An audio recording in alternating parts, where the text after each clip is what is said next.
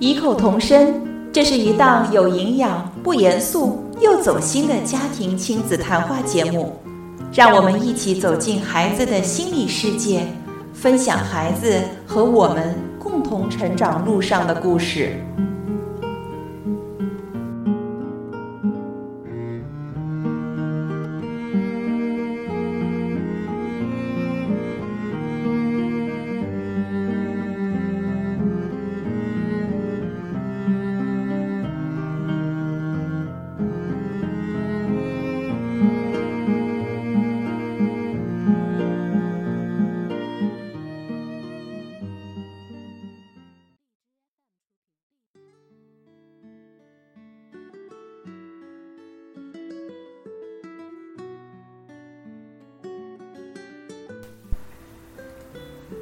众朋友们，大家好，欢迎来到今天的异口同声第一期节目，我是节目主持人 Joy。嗯，那我想就是先得说一说为什么我们要做这么个节目啊，而且名字起的挺有意思的，叫异口同声。嗯，因为二零一二年呢，这个已经是四年之前的事儿了，我成为了一名母亲，至今我的孩子已经快四岁了。在孩子的成长过程中，我一直是属于磕磕绊绊的走在这个觉醒的路上。冥冥之中呢，我觉得，嗯，我需要去对孩子做一些深入的观察和对人生有这个思考，所以我才开始构思创建这个电台。那我们的电台叫异口同声，不是异口同声。但同时，我们也会邀请一些嘉宾来到节目当中。那我想，不同的声音、不同的观点会碰撞出新的火花，所以既是异口同声，也会是异口同声啊，这是双关的那个意思。我我自己感觉取的还挺有意思的。那不同的声音，它代表是不同的思考和视野，但是我相信都暗含了对孩子的呃和生命的共同的热爱。我想把这个节目能做成一档，就像在片头的时候我们所说的一档有营养，呃，然后不严肃又很走心的家庭亲子类的这种谈话节目。因为我个人感觉呢，虽然我当母亲的这个年龄并不长，嗯，只有四年时间，但是我们不是天生就会做父母的，嗯，我们为人父母是需要学习的，所以包括亲子关系在内。呃，我从我个人的角度去观察下来的感受就是，呃，世间所有的关系其实都是一种能量的流动，能量如果被堵住，那么情绪也就被堵住了，因为我们知道情绪其实它也是一种能量，所以我希望我们可以一路同行。如果我们有志同道合的听众朋友们一起，我们一起去理解孩子，去看见孩子，呃，同时在这些过程当中，我们一定会有很多的。嗯，伤痛，所以我们也一起去化解伤痛。我们让我们自己的能量自如的去流动。在这一期的节目当中呢，其实我很想和大家聊聊我自己啊，就是我在养育孩子的这几年里面，嗯，我个人感觉对我最具有正能量的影响的一个东西就是阅读。阅读其实对你的育儿观，其实这个是小的层面。大的层面来说，是你的整个的人生观的一个重塑，都是有极大的正面影响的。因为我曾经看到过一句话，他说这个世界上有两类人是和你有关系的，一类是你的同行者，就是你走在这条路上，你走着走着，哎，你也在那儿呢，这个你也跟我在一起哈，就要像一个跑道上面是吧？大家一起跑，因为现在这个呃夜跑。特别的流行，那大家都一起跑，就就有一种向前冲的这种能量。我们都一起是在同路当中的同行者，这是一类。还有一类呢是过来人，过来人就是当你有困惑的时候，有一个人就就就过来跟你说，嗯，我也曾经遇到过这样的困惑，我可以把我的经验分享给你，啊，我希望会给到你一些建议，这样可以让你尽快的摆脱目前的这一种 struggle 的状态。啊这是一类，嗯，佛教里面其实也说到有相关的啊。佛教里面说佛是过来人，人是未来佛。哎，这句话其实特别巧妙。佛是过来人，就是说其实佛陀他也是普通人，他是嗯当时舍卫国的一个王子，他的父亲希望他能够继承王位，但是他却因为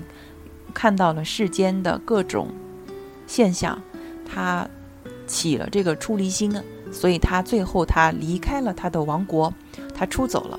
在过程当中他要去寻求了悟和解脱啊，所以。佛其实他曾经也是普通人，那么人呢又是未来佛？什么叫人是未来佛呢？也就是当你可以通过修心、修行各种各样的呃挑战、磨难等等这些历练，你其实。那个彼岸呐，那个大智慧，你最后你也能成为这个佛。所以其实这句话，它它就包括的东西是很多的，它给了你无限的一种智慧和信心和能量。在那个时候，我虽然还不能够深刻的理解，因为我其实没有同行者，就。从我这个自自己的层面来说，我希望能够，嗯，想要走的那条路，或者说我想要亲力亲为为孩子去做很多事情，但是在这条路上，我发现，呃，跟我同行的我这个圈子里面的人。相对来说，基本上属于没有，呃，大部分要不就是呃生完了孩子之后，把孩子就扔给自己妈啊去带，或者就是扔给公公婆婆去带孩子，那自己呢依然过着婚前的这个二人世界的这般逍遥自在的生活。所以这个其实也跟我们的价值观、人生观是有关系的，就是我并不认同这样的一种养育的方式。那么在这条路上，他们就不是我的同行者，嗯，所以我我只能去求这个过来人。可是过来人。也是，呃，我我找不到啊，哥，在我这个圈子里没有啊。那就我这我这圈子，这这什么圈子哈？然后呢，呃，我就发现我能找到的是什么呢？我能找到的是过来书，过来书就是已经走过了这么一条路，而且走得很远，走得很深，充满了很多智慧的人，他写的书，他们的书给了我极大的启发，我称他们为过来智慧，而这一类过来智慧。帮助到了我非常非常的多。我其实我到现在我都没回忆出我到底是在哪个时间点上我开始走上这条路的，就是走着走着他就就就就有一本书会来到我面前哈，所以到底具体是哪一本书把我带上了这条觉醒之路，我也。很难再去回想，我觉得可能有的时候一句话就这么飘过，就飘过脑子里面，然后就就印进了我的这个灵魂深处。我觉得哎，被点亮了啊，有这么那种感觉。呃，我我几乎可能是在进行了大量的一系列的阅读之后，我回过头去看，我发现，哎呀，我已经走很远了啊！我那起点我在原先那地方，然后我现在其实已经走很远了。而且我回过头去看了以后，我发现这些书它们全是相通的。啊，无论是育儿的也好，还是我看了好多这个心灵类的心理书、心理类的书，然后还有好多就是呃哲学类的、宗教类的，这个甚至是我们这个灵性类的、灵修类的、玄学类的，这些我其实都有所涉及。这一圈儿，好家伙，他们全是通的。而且当我回过头去望这些我走过的曲曲折折的小路的时候，发现每一条路都有它走过来的价值。这个是我觉得。当你，嗯，被深陷在某一个你认为永远无法走出的困境的时候，呃，我作为一个过来的人，可以告诉你，你一定能走出来的。那你要相信自己，嗯，因为我真的是自己这么走出来过。我曾经。抑郁过很长的一段时间，那我最后是走出来了。我走出来以后，回望它的时候，我特别感谢这些弯弯曲曲的小路，我看得很清晰。嗯，他们最后都串起来了，他们就像一串珍珠项链似的，就有一一一串儿。这个其实你走的时候，你没发现有有很明显的一条线啊。可是你你站在你回望的那个那个那个路径上面，你去看，它真的是相通的。啊，它是全是相通，它全是关于生命本身的，它全是和我们的人生和生命和我们一些终极思考的东西是相关的。当你把这些东西想想通了之后啊，你再回望去看你的育儿，那真的是很小的一块。那么育儿当中的再多的矛盾，如果你站在一个更高的角度去看，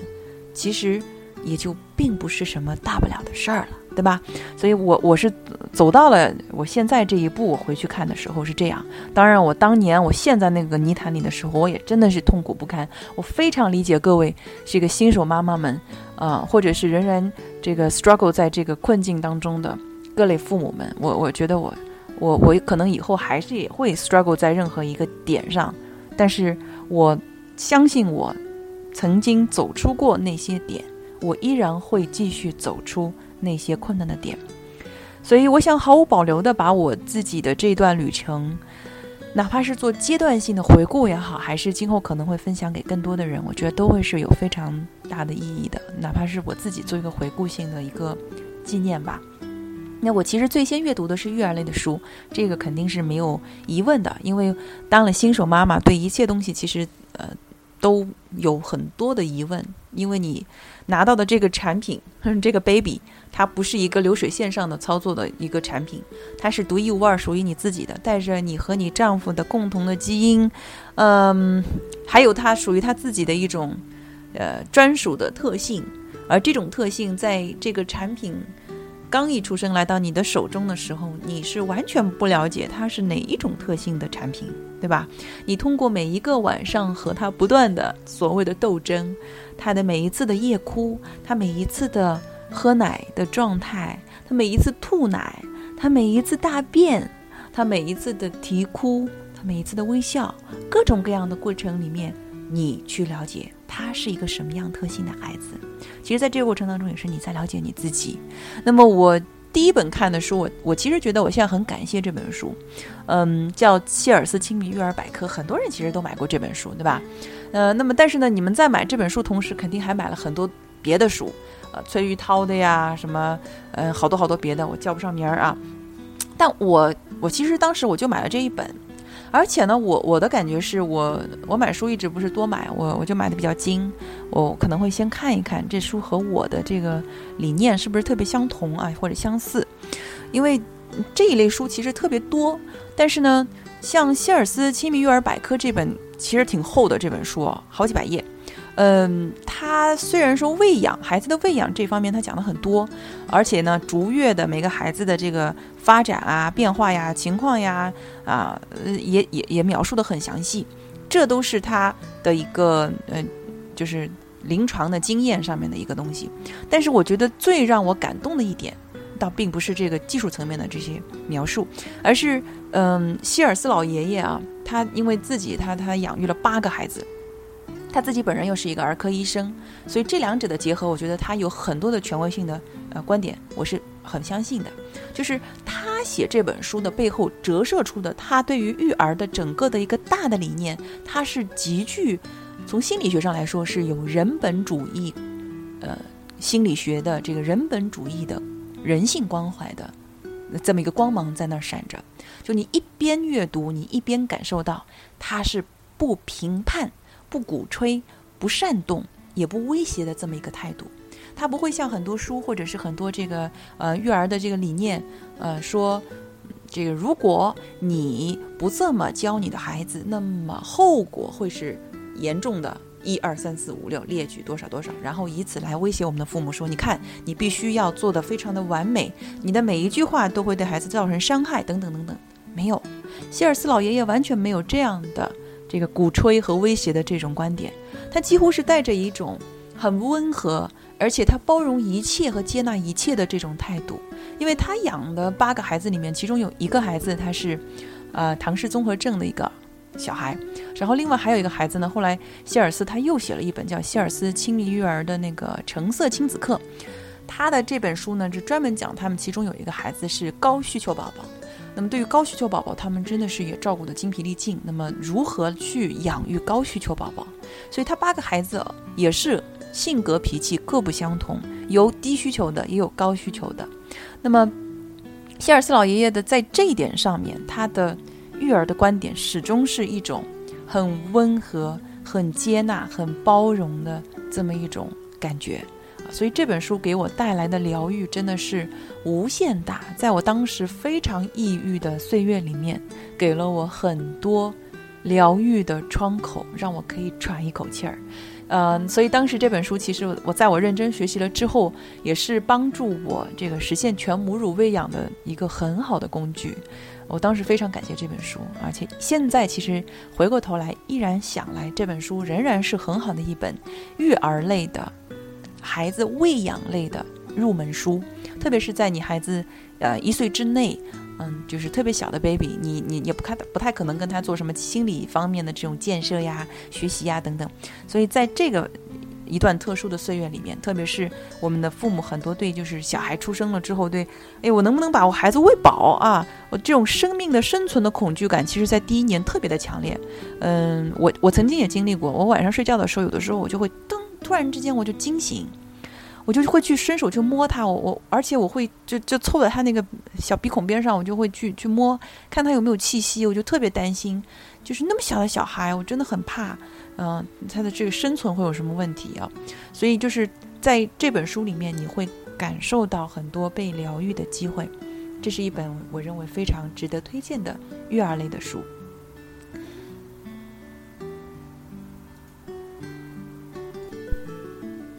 那我相信，其实随着孩子的这个逐月的成长，嗯，我们的视野其实也是不断的在跟着他的成长，然后再再在逐渐的平移。嗯，我相信啊，就是同样跟我一起都经过很多阅读的自主阅读的这些父母，嗯，大家肯定会随着孩子的逐月的这个变化发展之后呢，我们的视线就开始转向，逐渐的从喂养的这个角度开始向孩子的心理的。呃，健康啊，性格的养成、习惯的这个养成等等这些方面就开始去转变了，就就领域开始拓展到这些方面的书籍。那么就这个这些方面的书籍呢，其实我我从看完那一本书之后，就孩子在进入到呃一岁以后的这个状态里面，我就开始更多的开始看的是蒙特梭利的书。我相信很多父母都知道，也听说过蒙特梭利教育啊，这是一个意大利非常著名的教育学家。那他其实一开始并不是学教育的，他是理科生，嗯，然后呢，后来就转入到教育的这个行当里面。他对孩子的观察真的是可谓非常的科学，而且又是很细致。他对孩子是充满了爱。这一类的，我其实发现啊，这一类的书，这一类的研究者，他们之所以能够如此的成功，而且被很多地方的教育国家，就全世界大家都很认同。它都是带着这种以人就闪着人性的那种光芒很美，有有这种特点，大家发现没有？啊，所以当时蒙特梭利的书呢，我买了一本，是叫我我其实很推荐，大家可以去看一下，叫《童年的秘密》。在这本书里面，蒙特梭利他提出了有一个儿童每一个孩子新生儿从出生开始，他每一个月份，他的每一年，他都有一个敏感期，呃，这是一个。嗯，他提出的一个一个词儿，一个 term，我们说一个术语。另外一个观点，他认为孩子他是有一个精神胚胎的，这个精神胚胎是深深的植入在他的这个身体内，在哪儿你找不到，但是呢。就是有这么一个精神胚胎去驱使他一定要做某一件事情，因为我们有没有发现，就是孩子到了某一个特定的月份，他就开始要要要要坐起来了，是吧？然后要翻身，然后坐起来了，然后要爬，然后要开始走路，啊，然后走路了以后呢，就开始上蹿下跳，然后就开始蹦蹦跳跳，啊，然后就是会走了以后的一段时间以后呢，他马上又。就不肯走了，然后又要让你抱，然后你满足了他之后呢，他又开始就是逐渐的这个走向离开你的这个过程。俺们说这个分离焦虑，这段时间一岁半左右就就达到高峰期，然后后面呢就是在像一个抛物线似的就往下走。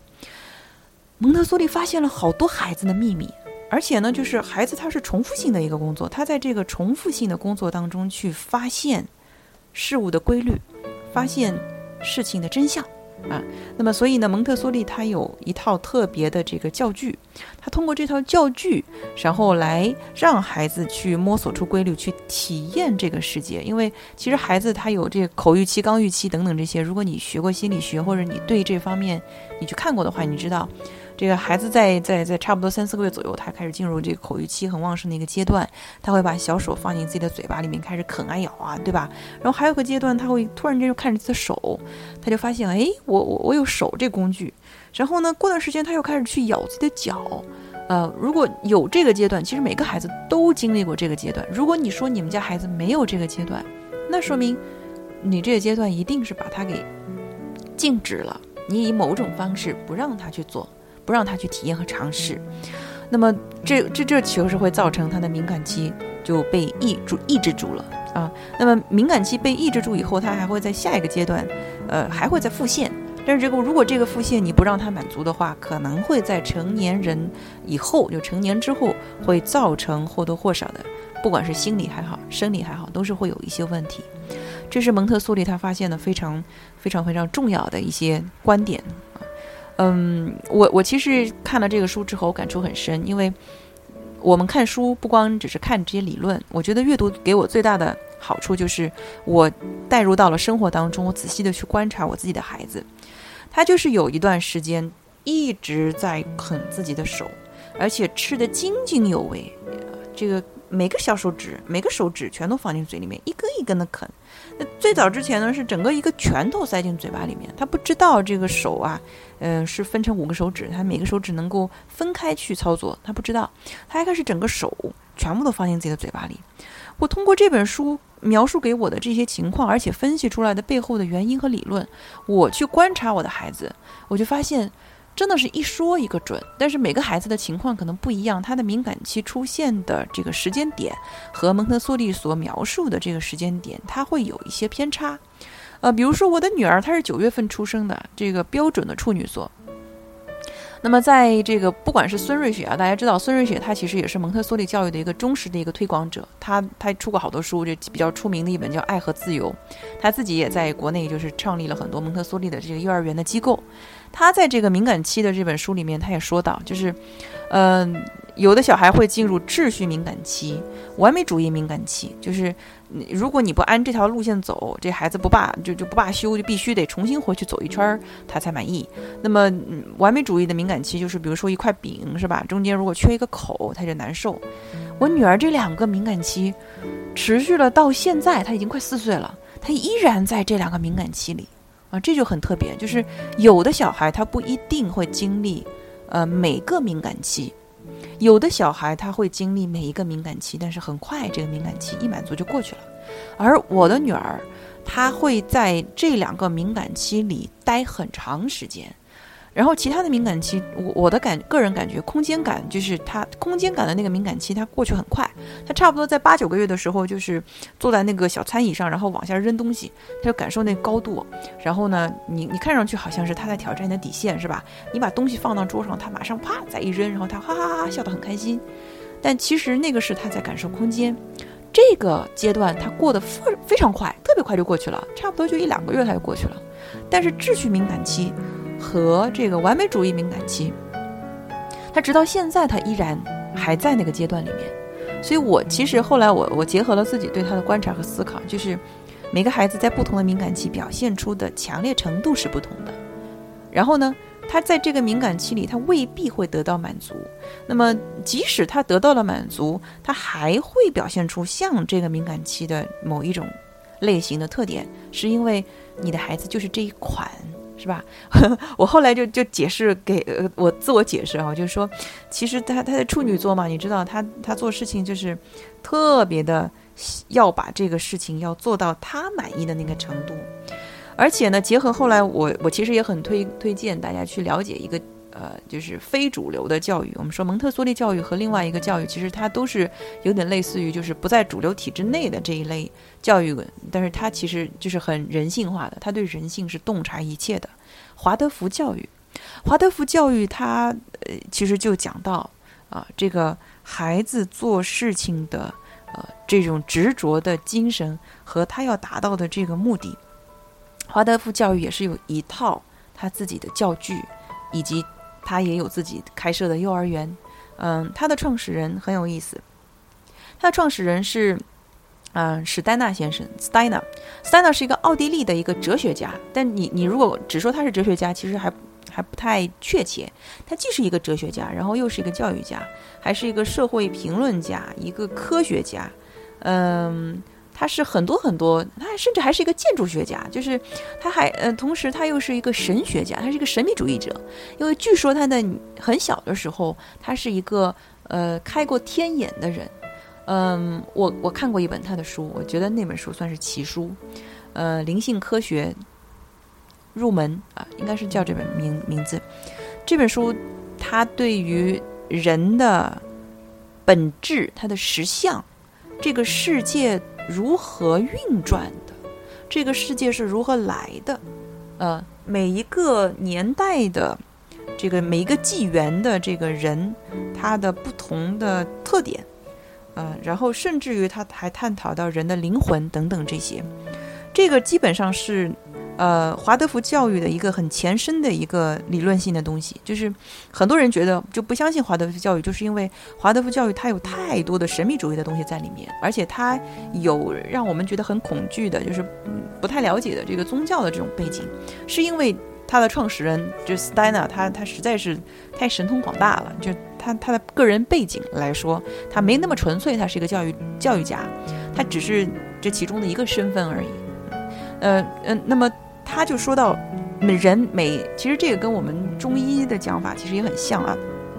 就是七年是一个变化的过程，对吧？嗯，孩子从一一岁到七岁，然后从七岁以后到十四岁，然后再往后，就每七年你的细胞更新体更更替啊，然后更新，然后嗯开始这个牙齿就开始要换恒牙等等。他都提出了很详细的如何去教育孩子的，以及喂养孩子的一些方法。那么其中有一点，其实他提出的，我觉得我我觉得挺像的，就是他把孩子分成几种类型，就有一类是火型、火象型的。火象型的孩子，其实你你想火是什么？就风风火火，是吧？他发现一件事物，他就是不罢休，他必须要去做到，而且呢，他是冲在前面，他勇往直前。他如果有困难，他也是不会去低头的。哎，我我发现我女儿就是这样的，她有点急性子。她其实从月子里开始，我就我就我就发现是这样的情况。她嗷嗷待哺的时候，她是急哭到你必须要来满足她。所以我一般就是很敏感，我她一旦有一些哭的声音，我马上及时满足她。我我缩短和让她这个就是焦虑等待的这个时间。嗯，她就是属于。一个事儿，他必须现在马上要去把它做完，做完了他才满意。这就是火象型的孩子。呃，火象型的孩子这一类孩子，你你对他的处理方法是什么呢？是拒绝他吗？是必须你要调整你自己到我的这个轨道上来吗？Stana 先生说不是，火象型的孩子你必须要满足他，你要顺着他要完成的那个那条道上，你拖他一把，让他走得更快。啊，他他是这样的一个观点，这个其实跟蒙特梭利的这个我们说孩子内部有一个精神胚胎其实是一致的，就是那是一个精神驱动力，他想去做，他想去完成一件事情，他有那个驱动力，他就要去做那个那个非常强烈的动机。这一类孩子他的特点就是他的好奇心，他学习的能力特别强，而且他的领导力很强。呃，那么我想就是。嗯，如果对华德福教育有兴趣的父母，其实可以去了解一些。你未必要送你的孩子去华德福教育，也未必要送你的孩子去蒙特梭利幼儿园，因为在大陆来说，嗯，台湾地区其实有不少，嗯，做做这些很很很好，做的很好的幼儿园。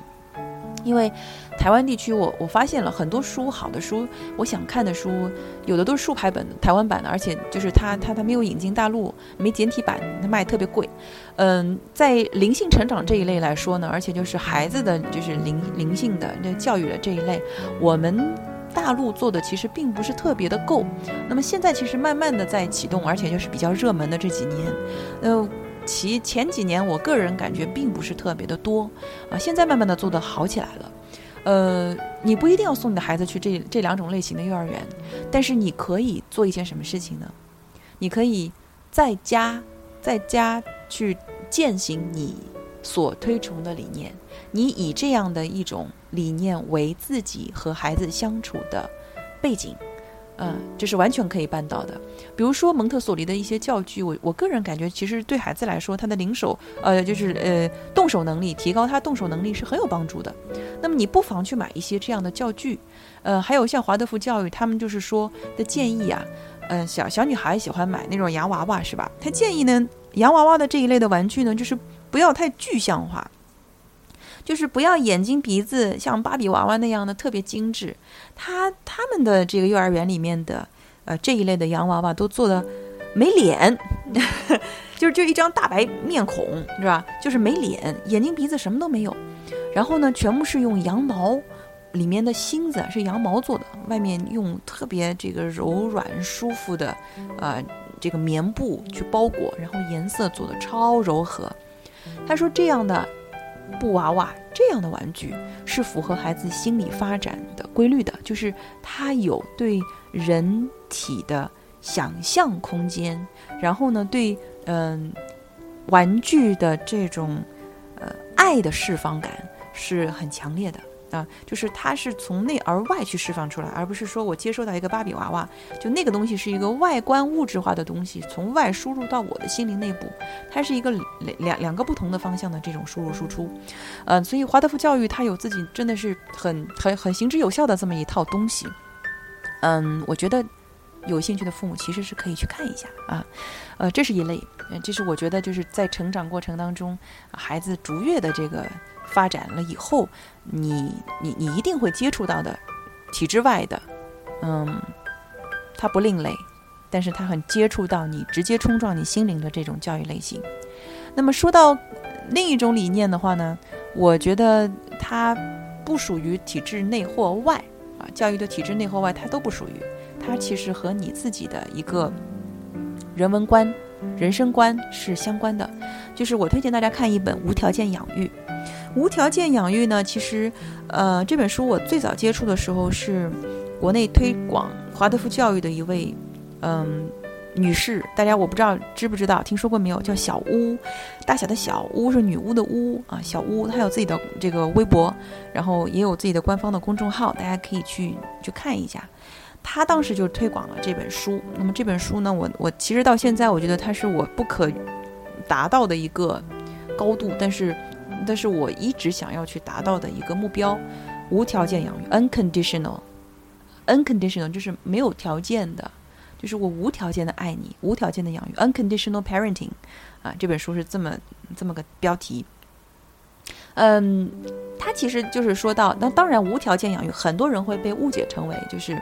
我无条件的去放纵我的孩子，所有的需求我都满足他，并不是这样。他规定了有一些原则性的东西，你可以通过你发出呃自己的信息，让孩子接收到，双方有一个互相沟通的一个方案，以后去改变孩子的某些行为，这是。这本书当中所说到的，那么这本书其实它很反对惩罚类的手段，包括以一些包装成为表扬的形式的，其实恰恰是惩罚的东西，还有一些控制性的行为，比如说，啊，你今天想吃 A 还是 B，就是那个 A 和 B，其实它的控制权都在你的手里。孩子做看似做了选择，其实它是一个嗯有条件式的这么一个东西，啊，所以我说它的呃这个。高度我很难达到，但是这本书它一直放在我的书架上，呃，我有的时候我看着它，我就感觉就是就像一个，呃，我们说，嗯，教室里面就放了“好好学习，天天向上”八个大字，是吧？抬头一看就能看见，就一直在提醒自己，嗯，是不是自己又又开始做了很多伤害孩子的行为？我就我就一直会提醒自己，反思自己。就《无条件养育》这本书，我也是很推荐大家，啊，这是关于育儿类的这一块。呃，我个人感觉，其实育儿类的这一块的书，其实真的是太多太多了啊。所以你如何去精挑细选，其实还是看你的养育的初心到底是什么。就是你是为了控制孩子，那么你可能会更认同行为主义的那一套东西。比如说，呃，行为主义会告诉你，这个孩子应该几点到几点睡觉，啊，这段时间如果不睡觉。你肯定会有什么问题，呃，如果还还会告诉你，就是，呃，这个行为，呃，你要给他改善，你要给他修改、修正，啊，然后还有呢，就是，嗯，他会告诉你，就是说，嗯，你你你哭，我才，呃，我就不抱你，你不哭，我就抱你，啊，那么这一类，还有延迟满足等等等等这些，这些都是行为主义的那一套的观点，在上世纪五六十年代，在美国非常的盛行，以至于出现了很多。最后成年以后有心理问题的孩子，呃，那么这这是一类。第二类的就是我们现在看到的很多的育儿书，其实它更多的在这个进行了反思之后，他提出的这个观点就是，他们是走人文主义心理学这一块，啊，那么这一类的书呢，我们在通篇读下来，我其实有很多书我通篇读下来之后，我就发现它的能量是非常的畅通的。我之前没有这个感觉，我现在看多了之后，我就觉得哪本书你在阅读的过程中，它的语言是流畅的，它的能量是畅通的，那那个感觉就对了，嗯，它和我们人性的直接的这个发展和和人性背后的那一套东西其实是吻合的，呃，所以我觉得育儿的书的市场就很庞大，然后你自己要有所挑选，嗯。不是说所有人追捧的那些书就特别好，呃，但是呢，就是呃，追捧的那些书必然它有一些道理，对吧？我们可以去拿来看一看，呃，是否符合你孩子的实际的发展，你还得根据你孩子的实际情况去看。那么，我想这一期节目呢，呃，我们是第一期节目啊。那么，首先我们就先聊一聊这个关于育儿类的这这一系列的这个书。我个人认为比较嗯好的，而且就是能帮助我的，在这条路上，我这刚刚起步启程开始走的这这这前面这一段，我遇到的这些好的育儿书。那么，我我们在下一期节目当中，因为时间的关系，时间有限，我们在下一期节目当中，我们接着还是来聊一聊这个阅读的这个话题。我们是后来后来我就再跟大家聊一聊。后面我经历到的这些更神奇的一些书，呃，我觉得会很有意思啊。我们我们去去多聊一聊，就是呃，它是基于育儿作为一个启程的起点，我们出发围绕着这一块，我们作为一个父母，我们如何去成长和如何去，嗯，怎么说扩充自己？因为呃，怎么说呢？育儿嘛，我们说这个看起来是育儿，其实就跟你养鱼是一样的。你你以为你是在养鱼吗？当你的水如果是浑浑浊浊的时候，你的鱼不就快死了吗？所以养鱼背后其实是在养水，对吧？你那个水，你把水质给养好了，你那鱼才能活下去。我们育儿，呃，说到最后，其实它是在育己。那个育儿是你的结果，呃，那个因其实在你自己身上。你把自己给育好了，你没有理由不会育好。你的孩子啊，这是我我我我的观观点，就是你看一件事情，你其实得看它是原因还是它是结果。往往我们把那个结果去想成了原因，孩子哭就是因为他在闹，这是原因，所以我就生气。你错了，孩子哭是因为一定背后有某一件事情或者某一个呃原因造成他在情绪层面没有办法去表达，因为他太小了，所以他以哭的形式。再释放他的那个情绪，而那个情绪到底是受委屈，嗯，受欺负、受批评，还是不被重视，还是害怕、恐惧、被吓到了等等，得由我们父母去观察、去问我们的孩子。那么这又是涉及到很大的一块，我想在后面我们应该会有更多有意思的每一期的话题，会跟大家细化开来讲。我我觉得，嗯，很期待在每一期的节目当中和大家在一起去探讨和分享。那么今天我们的节目就到这里，感谢各位的收听，下一期再见。